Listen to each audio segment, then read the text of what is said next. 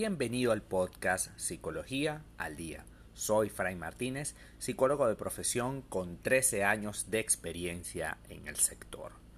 Como pudiste ver en el título de este episodio, hoy vamos a hablar de las relaciones destructivas y por qué son tan comunes y qué puedes hacer al respecto. Primero hay que hablar de qué sería una relación destructiva.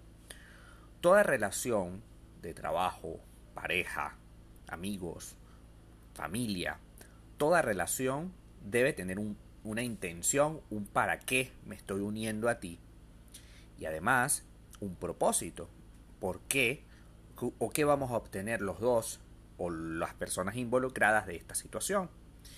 Hoy nos vamos a centrar en las relaciones de pareja, relaciones destructivas de pareja. Cuando tienes una relación destructiva de pareja, ocurren varios fenómenos alrededor. Generalmente, la persona eh, que te mete en ese tipo de relaciones destructivas tiene serios problemas con su propia identidad, con, con su propio vacío. Tiene muchísimas carencias emocionales, tiene una autoestima supremamente baja. Es en definitiva una persona carente. Y tú le diste la oportunidad de entrar en su vida y, entraste porque de verdad lo querías así y lamentablemente te va introduciendo en una serie de actividades que son cada vez más tóxicas. Empezará, como es natural, a sacarte de todos los escenarios en los que él no esté. Empezará a decirte que no es tan buena idea ir a visitar a tu mamá, a tu papá todos los días después te dirá que quizás no es buena idea que vayas a visitar a los amigos. No es bueno que trabajes tanto, mejor renuncia. Y así va quitándote de todos los espacios.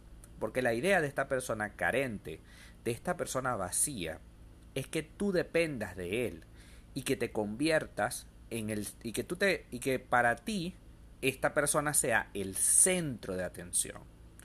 Cuando esta persona logra eso, empieza una serie de reproches, de reclamos, de maltratos, de quejas, de exigencias que son cada vez más terribles. ¿Y por qué ocurre eso?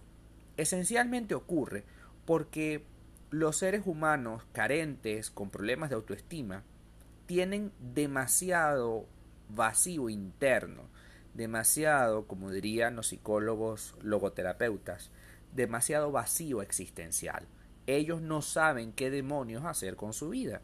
Y por supuesto, intentarán que tú tengas, llenes ese espacio. Como no lo puedes hacer porque nadie puede llenarle sus vacíos, entonces ellos se van a sentir frustrados. En esa frustración van a exigirte cada vez más cosas. Y en esa exigencia, ojo, atento con esto, que tú no vas a cumplir, puesto que, como digo, este vacío no lo vas a llenar tú, ni por más cosas que hagas. Además, que estas peticiones son cada vez más absurdas, cada vez más imposibles de lograr. Pero en el momento que no la logras, te sientes culpable. La otra persona te hace sentir aún más culpable y viene un círculo vicioso. Yo cedo, trato de lograr aquello que me exigen, no lo logro, me siento culpable, me hacen sentir culpable y entonces me van a exigir algo aún más difícil.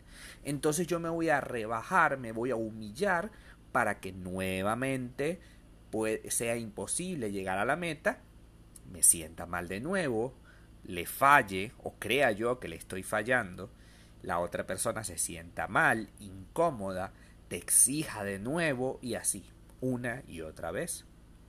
¿Qué ocurre cuando ya tú pierdes relaciones con el mundo, cuando ya no visitas a tus padres, cuando ya no saludas a tus amigos, cuando no tienes trabajo. ¿Qué ocurre cuando pasa eso? Esencialmente, pierdes autoestima, pierdes capacidad de maniobra, te conviertes en una persona carente, difícil de conversar, de llegar y por supuesto te conviertes en una persona carente, igual que tu pareja. Por eso empiezas a ser amargada, por eso te molesta absolutamente todo, por eso te sientes incómoda ante cada situación que vivas. El gran problema de la existencia es que nosotros tratamos de agradarle a las personas aún a costa de nuestra propia sentimiento, de nuestra propia autoestima. Y eso no está bien. Si una persona quiere arrancarte de todos los espacios para que tú solo gires alrededor de él, pues déjame decirte que eso no es amor. Eso esencialmente es apego.